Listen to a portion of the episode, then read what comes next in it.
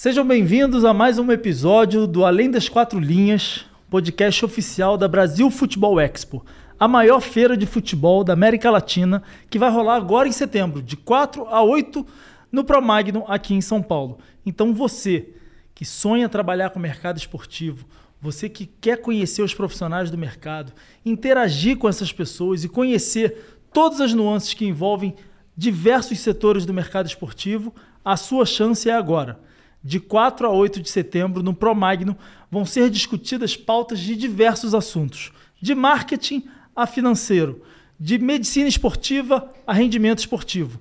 Então, se você quer trabalhar e conhecer esses profissionais, a sua chance é de 4 a 8 no Promagno. E hoje estou tendo a oportunidade de liderar uma conversa de um assunto é, que eu, particularmente, não tenho um domínio 100%, mas para mim vai ser uma grande, um grande aprendizado bater esse papo com duas referências, dois nomes que são marcantes na medicina esportiva brasileira. Estou aqui com o Dr. Turíbio, que foi por 25 anos chefe da fisiologia uh, do São Paulo Futebol Clube, e eu estou com Gustavo Malhoca, chefe do departamento médico do Palmeiras, Sociedade Esportiva Palmeiras. Não é isso? Perfeitamente. Queria agradecer muito o tempo de vocês, a disponibilidade de vocês terem vindo aqui gravar com a gente para Brasil Futebol Expo, eu acho que o conhecimento e a história de vida de vocês é fundamental para que a gente inspire e cada vez mais tenha mais profissionais no mercado esportivo, logicamente na área de medicina esportiva, eu acredito que através das histórias que vocês vão contar aqui, a gente vai interagir, a gente pode, quem sabe, trazer novos profissionais para quem sabe um dia ser um Dr. Turíbio e um Gustavo Maglioca. Fechado? Fechado. É um prazer estar aqui com vocês e à disposição da gente bater um papo sobre aquilo que a gente mais gosta, né, Turíbio? Opa, sem dúvida. É bem, acho que é um, um encontro, para mim, tenho certeza e para o Gustavo também, um encontro muito prazeroso e a gente estava comentando até agora há pouco aí, né? Quer dizer, hoje o Gustavo está vivendo aquilo que eu tive a felicidade de viver no início da década de 90, né? Com o Palmeiras, e eu tive a satisfação e a honra de estar naquela fase do São Paulo, muito semelhante ao que o Palmeiras está atravessando agora. Vocês dois vivenciaram e estão, estão vivendo fases ímpares, né? fases históricas para clubes gigantes como São Paulo e Palmeiras. Eu vou começar com você, doutor Gustavo, é, porque eu penso o seguinte: o meu segmento é marketing esportivo, né? mas eu estou tendo a oportunidade de liderar aqui temas dos mais diversos possíveis.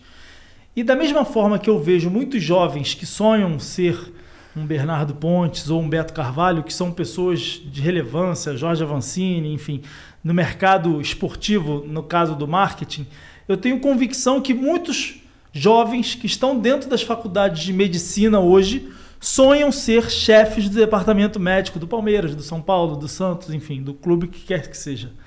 Qual é o caminho? Qual é o caminho que você diria para quem está nos assistindo para que um dia ela atinja o objetivo profissional que ela tem de ser um dia um Gustavo Malhoca? Olha, importante a tua pergunta até abrir para mim. A medicina do esporte ela é uma ciência jovem nas faculdades de medicina no geral. Eu sou, por exemplo, da segunda turma da USP e sou de 90 naquele, naquele lugar, né? Assim, eu sou do Hospital das Clínicas da USP de 97. Então, é tudo muito novo para se discutir, para se debater, para se determinar caminhos. É o número de núcleos formadores de profissionais especialistas em medicina do esporte ainda são poucos. Então, a gente fala com uma abrangência de mercado até pequena. Mas é isso. É assim que se começa. não necessariamente você precisa ser um médico do esporte para liderar um DM. Você pode ter seu currículo ortopédico, você pode ter teu currículo médico de outra formação para poder liderar um departamento médico. A liderança, ela vem antes da formação. A liderança é outra capacidade que a gente está aqui discutindo. É, a forma com que você vai liderar o teu departamento médico é importante muito para o sucesso dele. Então, em resumo, medicina do esporte hoje é uma grande realidade. E a gente deve muito a profissionais como esse que está aqui do meu lado. Pessoas que acreditaram na medicina, acreditaram que um dia a medicina ia se desenvolver para as nuances esportivas. Muito bom. Doutor Turibo, em cima disso que o doutor Gustavo falou, é, você vivenciou uma era que o futebol, eu vou ter a liberdade de falar aqui, era mais amador do que profissional, como a gente encontra hoje. Então, eu acredito que na, quando você começou no São Paulo, você era fisiologista-chefe do departamento em 85, eu não era nem nascido, eu nasci em 87. É, eu imagino que o acesso à informação em relação a detalhamento fisiológico dos atletas era muito diferente do que se tem hoje. A minha pergunta é: ao longo de 25 anos, como é que você fez internamente no São Paulo para que você acompanhasse a evolução, posso dizer, da tecnologia médica? Seria esse termo? Da, da tecnologia médica, para que o São Paulo fosse referência em medicina esportiva, como é até hoje, e eu tenho certeza que só é hoje por conta do trabalho que você desenvolveu desde 85 lá até 2010, né? 25 anos num clube de futebol. Pois é, é sem dúvida, né? O Gustavo colocou bem como é que é, qual, qual o perfil do profissional para ter aí, digamos assim, a condição de liderança, de formação de um núcleo que esteja dentro de um clube de futebol. Eu, de fato, eu tive uma experiência é, inusitada, vamos dizer assim, porque quando eu comecei, essa área da medicina esportiva, que é a fisiologia do exercício, que é a área que eu abracei aí há, há 50 anos, que eu faço esse ano 50 anos de formado. Então, é, quando eu abracei essa ideia de colocar isso no futebol, era tudo muito amador, como você comentou, né? A gente tinha que buscar essa tecnologia que hoje você localiza pela internet aí com a maior facilidade. Naquele tempo, você tinha que buscar isso.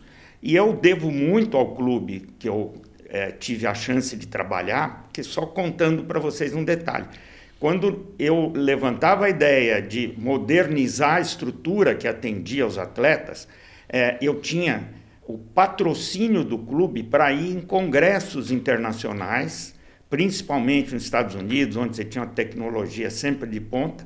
E nesses congressos, não só eu me atualizava cientificamente, como eu trazia equipamentos que estavam sendo lançados no mercado naquele momento. Isso era uma coisa que, na década de 80, você imaginar um clube de futebol fazer isso, só realmente quem tem uma visão realmente uma visão assim futurista da coisa. E eu devo muito a essa estrutura a chance de ter criado aquilo que a gente teve aí a possibilidade de desenvolver nesses 25 anos no clube.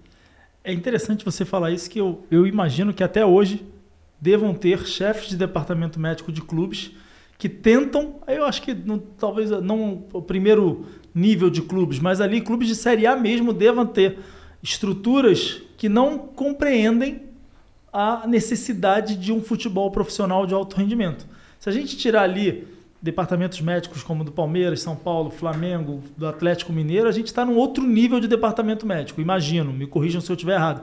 Mas se a gente pegar ali um, um grupo de clubes, ainda não possui o que você estava comentando agora, essa estratégia e esse envolvimento de entender a necessidade de se estruturar o departamento médico para que isso seja, é, isso gere a oportunidade de que os atletas permaneçam menos tempos no DM, né, façam um trabalho de prevenção à lesão que seja muito mais eficaz do que sim esse tipo de investimento. Eu costumo dizer que eu trabalhei em cinco grandes clubes já, como marketing, né, logicamente, é, e eu vivenciei alguns momentos de interação com os chefes do departamento médico que batiam a nossa porta, né, do marketing, preciso de parceria para é, viabilizar a estruturação do nosso departamento médico, porque afinal precisa de dinheiro para você Sem trazer dúvida. equipamento, para você trazer desde musculação a câmera bariátrica, é, né, hiperbárica. hiperbárica. Nunca vou esquecer disso, que a gente conseguiu viabilizar com acordo com a Ambev uma vez lá no Vasco, enfim.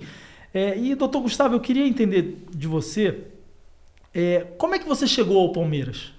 Você está lá, se eu não me engano, desde 2013, certo?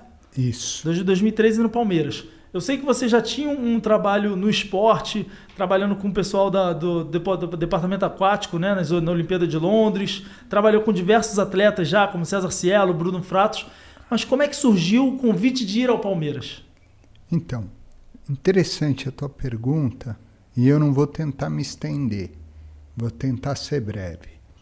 No Palmeiras, eu cheguei em 2013, vindo de um trabalho que eu fiz no Botafogo de Regatas do Rio de Janeiro. Então eu fui convidado um ano antes para começar um trabalho que hoje é chamado de coordenação científica, mas é a unificação de um departamento num clube de futebol.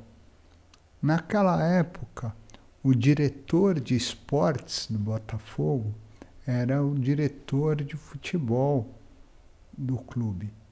E ele enxergava a necessidade de ter, por influência do Sidorf, influência de outros grandes jogadores, de ter um núcleo para discutir ideias e programas voltado à performance dos atletas.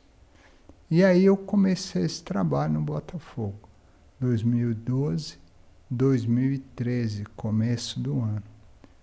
Mas a minha vida toda estava em São Paulo.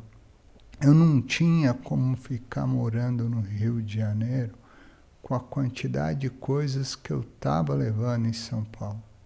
Voltei para São Paulo e foi aí que o Palmeiras né? Eu não escondo isso nunca de ninguém. O meu clube de coração me convidou em 2013 para fazer parte das suas categorias de base. Aceitei, comecei a desenvolver um programa no Palmeiras com uma equipe de medicina do esporte, que era de onde eu vinha, da USP. E aí foi que em 2016 eu tive o convite para subir as categorias é, profissionais do Palmeiras. E aí eu começo como Turíbio, como fisiologista, chefe da fisiologia, eu tinha uma equipe na época, aí viro chefe de fisiologia, em 17 eu assumo como chefe de departamento médico. Então você, como chefe do departamento médico, você foi um dos grandes responsáveis por esse ano, por esses anos históricos do clube, né? Afinal, é, através de um bom departamento médico, você gera e, opor e oportuniza o treinador a diminuir o número de atletas é, vetados né, para a partida, enfim. Então, Acho que o trabalho de vocês é fundamental para o sucesso de uma grande equipe. Hoje, eu gosto de falar isso para todo mundo. O segredo das grandes equipes que têm departamentos nesse sentido é um núcleo de saúde e performance. Se as pessoas pensarem no esporte só como uma forma de lesionar ou não o atleta, Turibio está aqui para corroborar a informação. O nosso trabalho no dia a dia, principalmente, gerar performance. O atleta ele tem que estar apto a gerar performance. Jogar a cada dois, três dias, o que você tem que fazer predominantemente com o teu ativo é gerar performance. E prevenir lesão, obviamente, para você poder gerar performance. O nosso trabalho era esse. Foi aí que se começaram a, a se formar os grandes núcleos de saúde e performance, que, que hoje clubes grandes, como que você citou, o próprio São Paulo na época do Turíbio, era, eram compostos. Que nada mais é disso que a gente está falando para os leigos que estão nos assistindo, que é a junção de diversas áreas médicas que correspondem a um departamento médico de um clube, como o ortopedista, o fisiologista, o cardiologista, o dizer, imagino que o pedagogo, o psicólogo, né? É. É, imagino que todas essa, essa, essas, essas segmentações da medicina são fundamental. O preparador físico, né? Toda a equipe de, de preparação física que é fundamental para entender a estafa do, do atleta, até que ponto ele está no limite ou não está. Nutrição. Nutrição. Nutrição esportiva. Isso certamente forma um belo de um departamento médico através de toda essa interlocução. Por isso que eu acho que o trabalho de vocês é fundamental, que não é só avaliar a situação clínica do atleta, se ele está lesionado ou não está lesionado, mas sim essa junção de informação em relação a tudo que está acontecendo, porque imagino eu, um atleta que psicologicamente não está preparado para aquele determinado jogo por N razões, ou está com problema pessoal, está separando da esposa, ou perdeu um ente querido, provavelmente vocês precisam ter é, é, é, conhecimento disso, porque isso pode afetar o rendimento esportivo dele. Então, é, é, são o que as pessoas falam, né? A cabeça é o fator, né? Vocês têm muito mais é, autoridade para falar isso do que propriamente eu. É o, é o fator de você ter, estar com a cabeça sã para realizar a sua performance da maneira que deve ser exercida. Porque, senão, se você não está com a cabeça centralizada e focada naquele negócio, pode ser que os, as coisas não saiam da maneira que está sendo planejada. Doutor Turíbio, o Refis, que é o, o nome né, do, uhum. do, Departamento Médico do São Paulo, tô certo? Certo.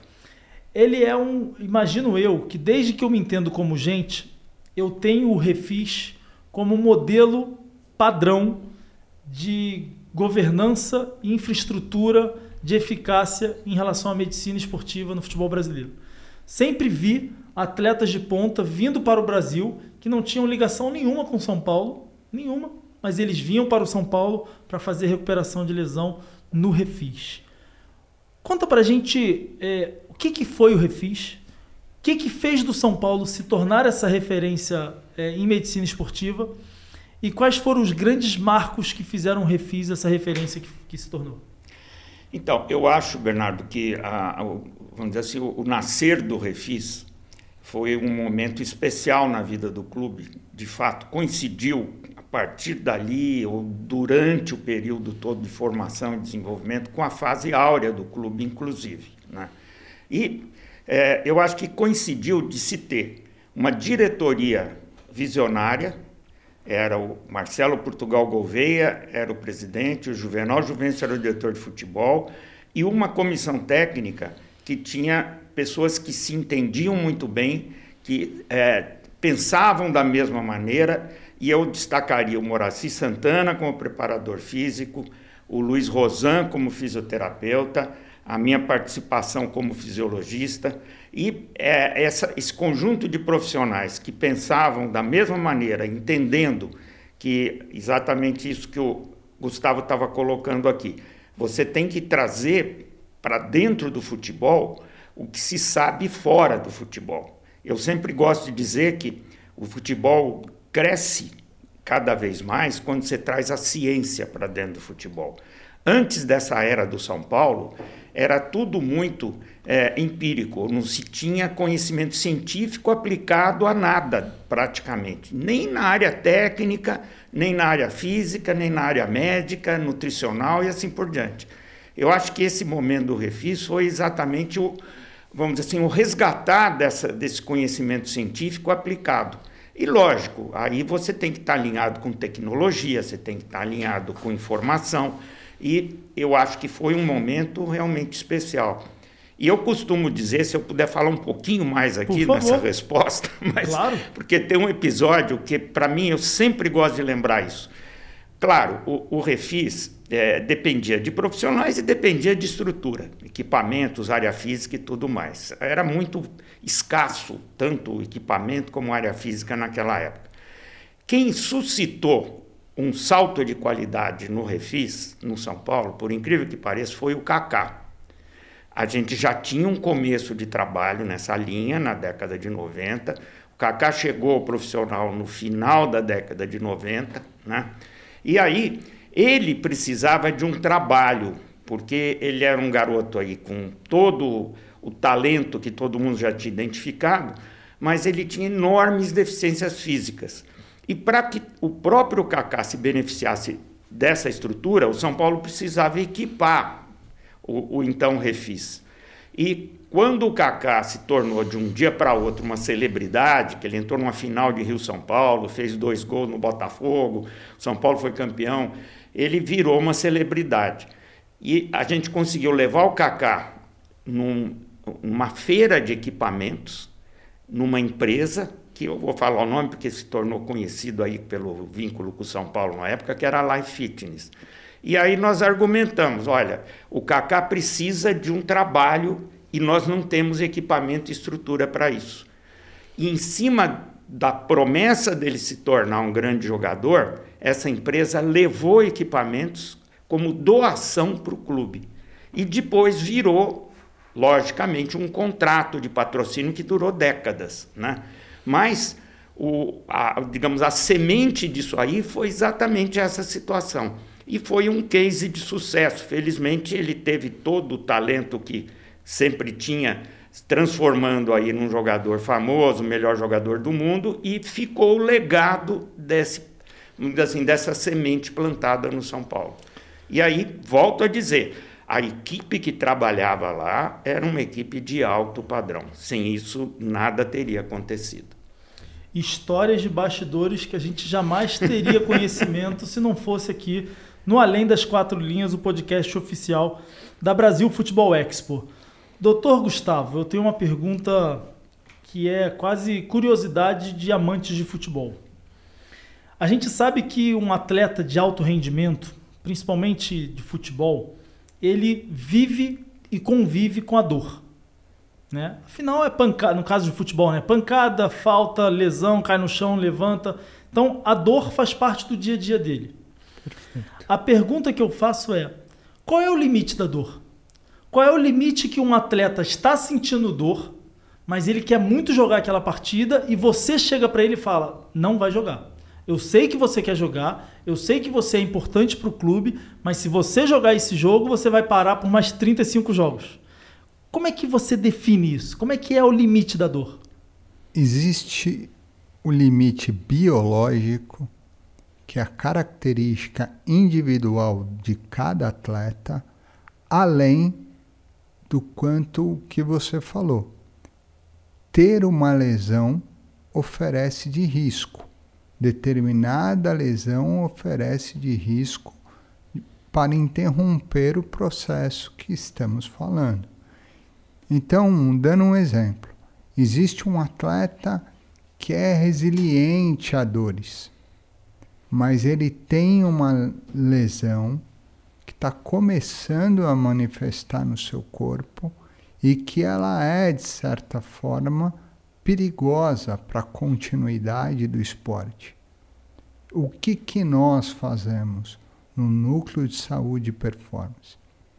Debatemos com todas as áreas, expomos o risco que o atleta está correndo para que todo o processo de treinamento processo de condicionamento, processo de nutrição, processo de fisioterapia seja vinculado à recuperação desse atleta. A gente define em fases o momento de cada atleta num clube de futebol. Essas fases, elas estão todas vinculadas ao seu estado funcional. O que, que isso quer dizer? Quer dizer que o atleta ele está vinculado à sua questão funcional. A gente avalia todos os dias atletas com mínimas, mínimas queixas. E além de avaliar as queixas, a gente documenta com exames de imagem para somar a avaliação funcional e isso trazer esse retrato real de como o atleta está. E aí a gente vai mas uma pergunta de bastidor. Já aconteceu de você vetar um atleta e ele querer muito jogar e você não conseguir segurar ele jogar? De repente, de repente uma partida decisiva? Não. Que você colocou de maneira bem prática os riscos que ele estava correndo e ele assumiu os riscos e foi para campo? Não, porque o veto, a primeira pessoa com que nós conversamos é o atleta. Então, vou dar um exemplo.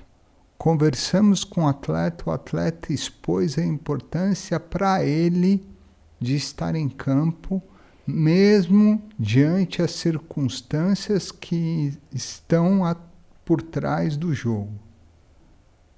Aí nós voltamos entre nós debater essa questão. Puxa vida, o atleta colocou desta forma. Aí vislumbramos uma condição de diminuindo carga, adaptando a carga, quantos minutos ele estaria apto a fazer, quais as formas dele fazer essa carga. E aí o atleta pode, com determinada limitação, estar à disposição para o jogo. Aí quem vai escalar é o treinador, não é a gente. Isso é claro e óbvio. Perfeito. Mas leve em consideração a informação. É, mas você tem que brifar o treinador, né? Que se for escalar, que não passe de X minutos, senão vai estourar o... Um limite de minutos, um limite de, por exemplo, a posição que ele desempenharia melhor, como ele desempenharia melhor essa condição, então a gente fala tudo para o treinador e o treinador decide, vai lá falar com o atleta o que ele decidiu depois disso, dessa conversa. Perfeito, muito bom. Doutor Turíbio, é, é verdade, faz sentido esse mito que a, a lesão mais delicada para um atleta é no joelho? Olha, é evidente que aí é, é uma área que eu não tenho a experiência da área de ortopedia para fazer um comentário mais detalhado. Eu tenho a minha vivência, tenho a minha observação, tenho muitas vezes até a minha opinião, claro. né? É, mas eu posso te dizer que as lesões mais sérias, com toda certeza, são as lesões articulares. Aí é que realmente reside é, o problema maior. O Gustavo, melhor que eu, pode confirmar isso. Principalmente lesão de cartilagem, que ainda hoje é um dogma aí para a medicina esportiva né?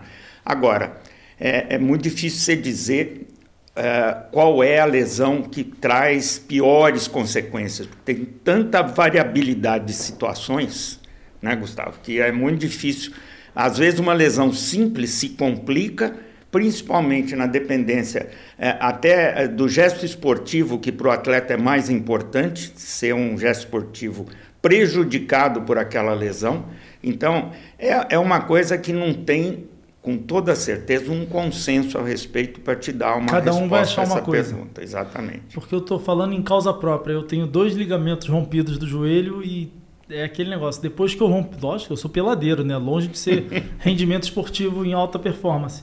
Mas depois que eu lesionei o ligamento, fiz fisioterapia, fiz tudo, nunca mais é a mesma coisa. Você sempre lembra, até quando eu estou andando, às vezes você, é. você lembra. Só fazer uma, uma, parte, quer dizer, é, nessa situação, principalmente até essa a lesão de ligamento que você citou, o que a gente sabe que você tem, lógico, uma enorme importância da técnica cirúrgica que for usada, se for um, um caso de correção cirúrgica da lesão, mas o que nem sempre as pessoas, principalmente quando você fala de atletas amadores, que as pessoas valorizam como deviam, é a fisioterapia pós-cirurgia.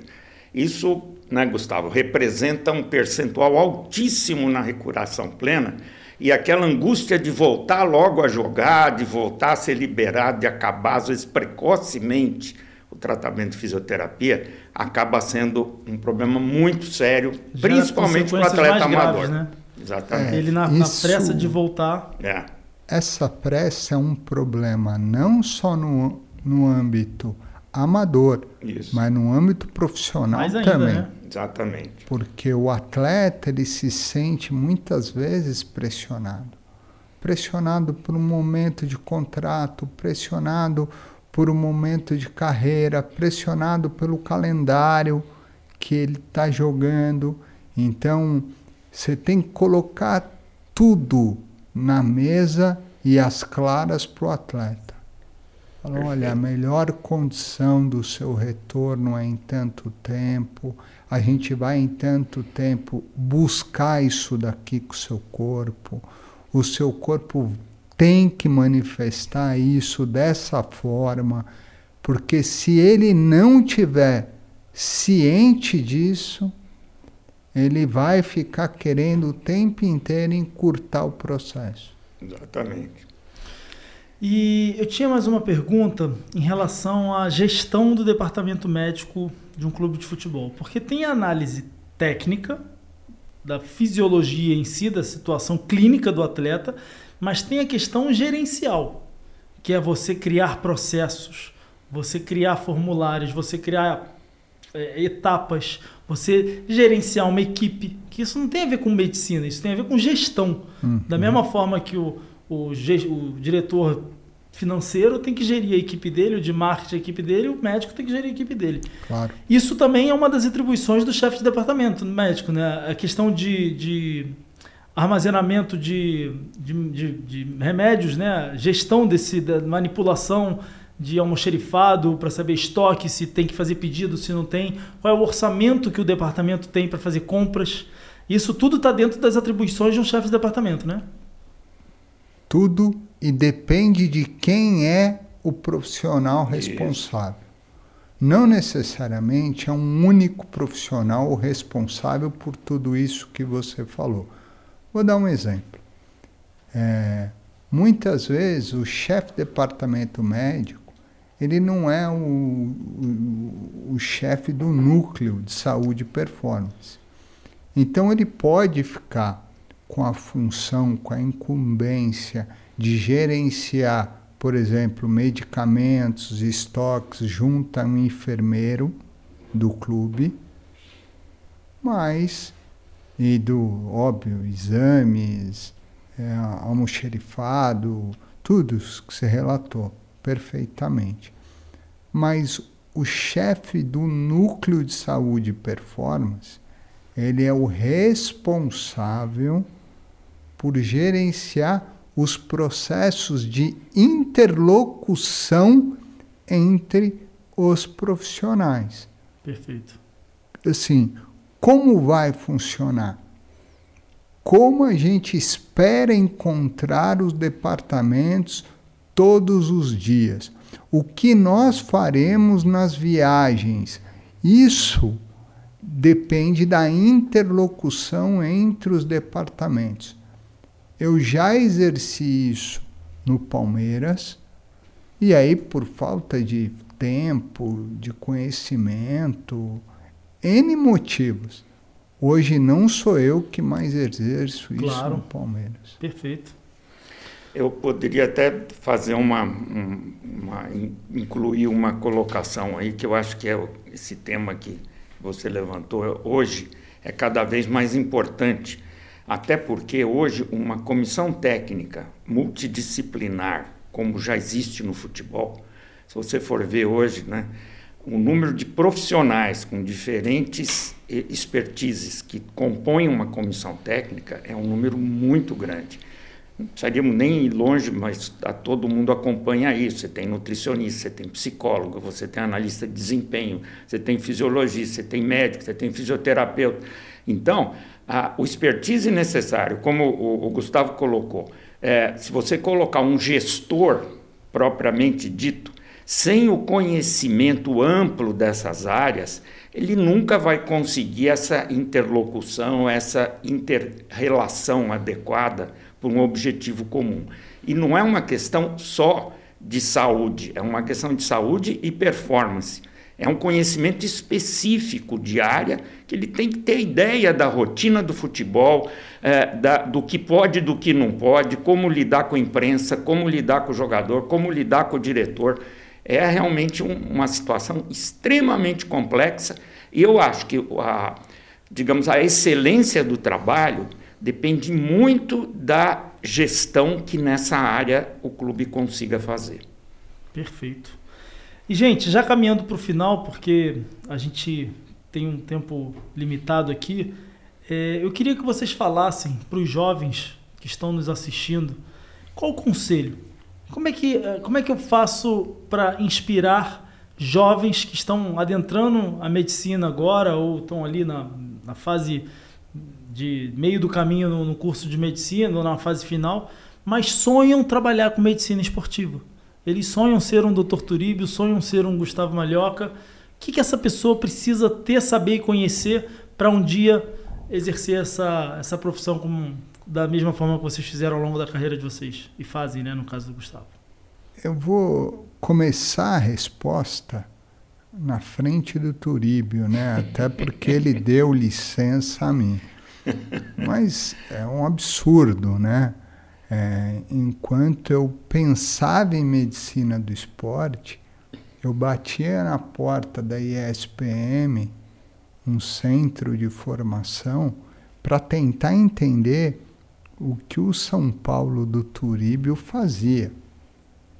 A gente ia atrás da informação é, sem saber aonde ela estava. A informação coletiva, de formação, de construção da sua base curricular. Uma vez que você estabelece essa base curricular,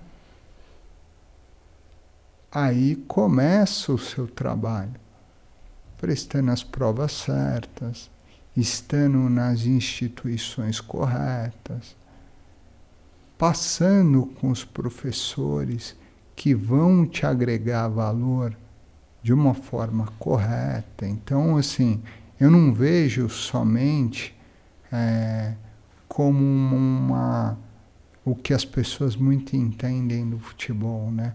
uma oportunidade de conhecer as pessoas certas no momento correto. Não. Tem muita formação em jogo, tem muita tomada de decisão e cada vez mais o futebol está se preenchendo de pessoas que querem se formar de uma forma correta, de uma forma segura de uma forma dirigida uma modernidade que exige o futebol hoje em dia. Assim, quando você vai numa num mundial, você consegue ver. Mundial que eu digo de clube, de mundial de seleções, aí você consegue ver o, o nível que estão atingindo para estar ali executando da tudo daquela forma. É impressionante. E mostra pra gente o quanto que a gente acha que está evoluído, mas na verdade tem muito que aprender, né? Muito que aprender e mais do que isso, a vontade de aprender vem quando você percebe que o caminho ainda pela frente é grande. Então você fala, Ah, porque eu sou campeão brasileiro. Você não ganhou nada. Você tem muito ainda o que oferecer para correr atrás. E é muito interessante isso quando a gente fala de futebol. Muito bom. Doutor Turibe. Então, é, eu, o Gustavo falou tanto de mim que eu preciso falar um pouco dele aqui também, porque falar do Gustavo hoje é, é falar de, de um profissional vencedor. Né?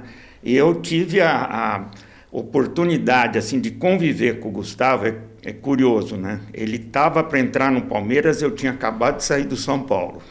nós, nós nos encontramos no curso Pinheiro, no Clube Pinheiros, né? Na década de 2000, em 2010, no começo de 2010, eu tinha acabado de sair do São Paulo, fiquei dois anos no Clube Pinheiros. E convivi com o Gustavo lá, que já estava lá no centro de alto rendimento do clube. E vi tive uma ideia de quem era o Gustavo e já pude perceber que ele era um profissional que ia ter o sucesso que realmente teve pelo conhecimento, pela boa formação que ele tinha e que ele tem e tudo mais. Né? Mas, resgatando a, a, a pergunta inicial, é, uma coisa que sempre me pergunto, quer dizer, quando você está na fase de vida que eu estou aí, né, depois de já ter uma, uma, ampla, uma longa estrada percorrida, mas garanto para você que ainda tem muito que percorrer. Mas é, a gente sempre é, é, se sugere que você dê conselho, né? É, o conselho que eu acho para um, esse profissional que você citou, genericamente falando, alguém que está na faculdade, está terminando, que quer trabalhar com futebol, é, eu sempre disse isso e vou continuar dizendo eu acho que a, o conselho que eu tenho que dar é nunca se desvincular de um núcleo formador da onde ele veio. Ele sempre, lógico, teve um núcleo formador, uma universidade, um centro de pesquisa, é, um hospital, ou seja lá qual foi a entidade. É ali que nasce o conhecimento. E esse conhecimento ele não pode abandonar, porque havia uma tendência no futebol que hoje, felizmente, ela está se dissipando o profissional mergulhava no futebol e não enxergava mais nada a não ser a rotina do dia a dia do futebol. Isso tornava impossível ele se atualizar cientificamente, ele está trazendo conhecimentos novos, buscar recursos modernos. Então, o conselho que eu dou é: abrace aquilo que você gosta. O futebol é um, uma área apaixonante, com toda certeza, mas não deixe de lado o seu núcleo formador se mantenha estudando, se atualize, porque cada vez mais é a ciência que vai mover tudo o que está acontecendo aí no futebol de hoje, como em qualquer outra área de entendimento. Excelente. Eu queria agradecer demais, doutor Turíbio, doutor Gustavo, pela disponibilidade, pelo tempo. Eu sei que médico ganha por consulta, e consulta normalmente não é muito barata, principalmente médicos gabaritos que vocês têm. Então, o tempo de vocês, eu sei que a BF Expo aqui está é, é, disponibilizando é, para a gente poder dialogar nesse bate-papo riquíssimo, para a gente aproximar é, jovens e amantes da medicina e do esporte desse segmento tão fascinante. Então, eu queria agradecer a presença esse bate-papo para mim muito rico, porque é uma área que é um pouco distante da minha e para mim foi um desafio bater esse, fazer esse bate-papo com vocês, porque eu aprendi demais. E eu acho que, independente de eu ser da medicina ou não, a gente tem sempre que aprender, sempre que absorver conhecimento, absorver conteúdo, porque é, certamente isso que eu aprendi e quem está assistindo aprendeu com vocês hoje vai ser aplicado em algum momento. Então, eu queria agradecer a vocês por estarem compartilhando conhecimento e parabenizar pela trajetória belíssima de vida que vocês possuem, trajetória vitoriosa e de muitos cases que eternizam a medicina esportiva no nosso país. Eu acho que isso que é mais importante. Tanto o Dr. Turíbio, é, através do trabalho maravilhoso que fez no São Paulo, com uma marca que tem talvez hoje, ouso dizer, a maior representatividade de medicina esportiva na história da medicina esportiva do futebol brasileiro, talvez seja o Refis, acho. E agora o doutor Gustavo com esse trabalho recente no Palmeiras, que é, a gente estava agora há pouco, doutor Gustavo, com Cícero Souza, né, que trabalha com você diretamente no Palmeiras. E ele estava falando que o sucesso do Palmeiras não é do Cícero, não é do Gustavo, não é da Leila, é de, do grupo de trabalho que se uniu com o mesmo propósito para atingir os objetivos que o Palmeiras tem atingido. E eu acho que isso certamente você é uma peça fundamental para tudo que está acontecendo no clube hoje. Eu acho que é em cima do que o Turíbio falou.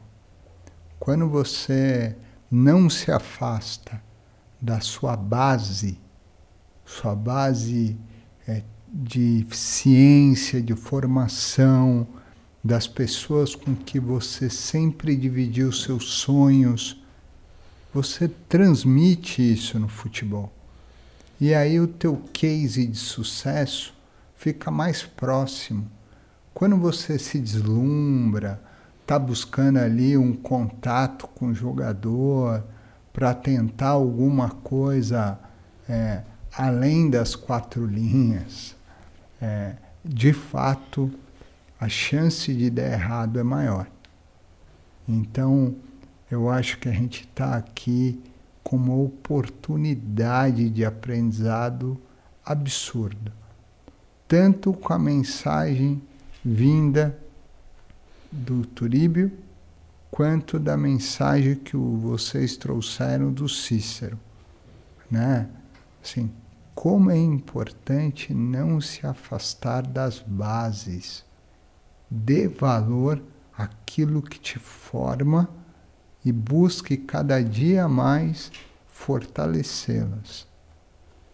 Estou totalmente comprado com isso e vou embora feliz se a gente conseguiu deixar essa, essa informação aqui no ar.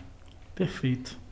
Pessoal, queria agradecer muito novamente ao Dr. Toriba, ao Dr. Gustavo é, e você que está aqui assistindo a gente, queria agradecer o seu tempo, seu carinho de estar tá acompanhando todo o programa, que hoje a gente falou sobre medicina esportiva com dois grandes ícones do mercado e convidar você para participar da Brasil Futebol Expo, que é a maior feira de futebol da América Latina, que vai rolar de 4 a 8 de setembro no Promagno aqui em São Paulo, e também vai ter o painel de medicina lá, né? No dia 8 de setembro, uma hora da tarde, a importância da fisiologia no esporte de alto rendimento.